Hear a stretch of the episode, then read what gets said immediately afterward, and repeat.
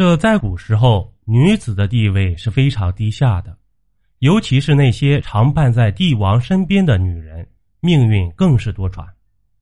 今天我们就来聊一聊古代死的最惨的十大女子。这第一位当属戚夫人。自古以来都有一句话叫“红颜薄命”，戚夫人可能就是最典型的代表。她原本是刘邦的宠妃。刘邦可以说只专宠戚夫人，就连自己的发妻吕雉都是爱答不理。但是也正因为如此，导致吕雉非常嫉妒戚夫人，而最终刘邦甚至还要将戚夫人的儿子立为太子。这一下就使得吕雉将戚夫人直接割掉了四肢和舌头，戳瞎了眼睛，制成了人质。这可是堪称古代最变态的刑法之一，可以说戚夫人是古代最惨的女子。第二位，陶望清。陶望清曾经是西汉刘去的一位妃子，年轻美貌，非常受皇帝的喜欢，但王后非常嫉妒，在刘去面前诬告陶望清与画师有一腿，这一下便惹怒了刘去。而陶望清在失去保护后，无奈跳井自杀，可王后还是不放过他，将其救起来后，立刻割掉了陶望清的舌头、嘴巴，甚至在下体塞进木棍，最终还将陶望清整个放入大锅中烹煮，加入陶灰和毒药，煮成了一锅粥状的肉糜，简直残忍至极。第三，薛贵妃。薛贵妃的经历几乎堪比戚夫人。她原本是北齐文宣帝的妃子，而文宣帝生性残暴，最爱在喝酒后杀人。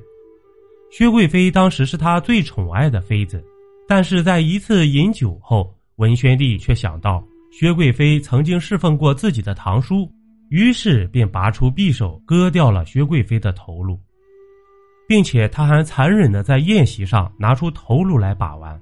甚至将薛贵妃的身体全部肢解，剩下的骨头还制成了一把琵琶，简直堪称毫无人性。第四，曹端妃，曹端妃可以说是明朝死的最惨的女子，她同样也是貌美如花，曾经是嘉靖皇帝的宠妃，但是引来了方皇后的嫉妒。嘉靖帝听说喝下处女的精血能长生不老。于是，宫女每到月事时都被禁止吃东西，折磨的苦不堪言。由此引发了一场起义，勒晕了皇帝。于是，皇后就趁机将罪名归到曹端妃的头上，下令将其凌迟处死。最终，曹端妃就这样不明不白的割了上千刀后惨死。第五，小淑妃。萧淑妃曾经深受太子李治的喜爱。在唐高宗登基后晋升成为淑妃，因此受到了王皇后的嫉妒。王皇后后来发现李治对于武媚娘也有爱慕之意，于是便联合武媚娘扳倒萧淑妃。武媚娘被封为昭仪，萧淑妃确实失宠，但是王皇后也一样。于是俩人最终都被武则天陷害入狱，最终制成了人质，不堪折磨而死。第六。王皇后，王皇后原本在得知李治对武媚娘有意后，就将武媚娘接回宫中，并且为其还俗，甚至还封武媚娘为昭仪，帮助她获得李治的宠幸。但是最终萧淑妃是失宠了，王皇后也没有得到好下场。被武媚娘幽禁后，李治常常会想到萧淑妃和王皇后。有天去看了看两人，结果武媚娘害怕李治对他们还有念想，就直接将两人砍掉四肢和口鼻，制成了人质，相当的残忍。第七，宜芳公主。宜芳公主出生于唐朝，当时的唐朝非常强盛，因此宜芳公主的地位非常高。但是在安史之乱后，导致契丹、西。等民族和唐朝闹僵，而宜芳公主前去和亲的民族正好是西，最终西族首领就决定将宜方公主砍杀祭旗，而他们完婚不久，就这样被丈夫砍掉了头颅。第八，大义公主。大义公主是北周武帝的侄女，曾经被称为千金公主。从小就机智聪颖、貌美如花。后来北周和突厥和亲，于是大义公主就嫁给了突厥首领沙钵略，深受宠爱。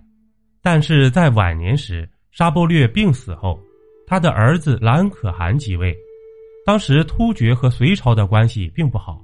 于是，隋朝杨坚要求杀死大义公主，就和突厥和亲。于是，兰可汗设计将大义公主赐死，尊贵的受宠公主就这样死于异地，也是极为悲惨的故事了。第九，魏长公主。魏长公主本是刘彻和卫子夫的女儿，从小就备受宠爱。但是，当时魏长公主受到了大臣江充的污蔑。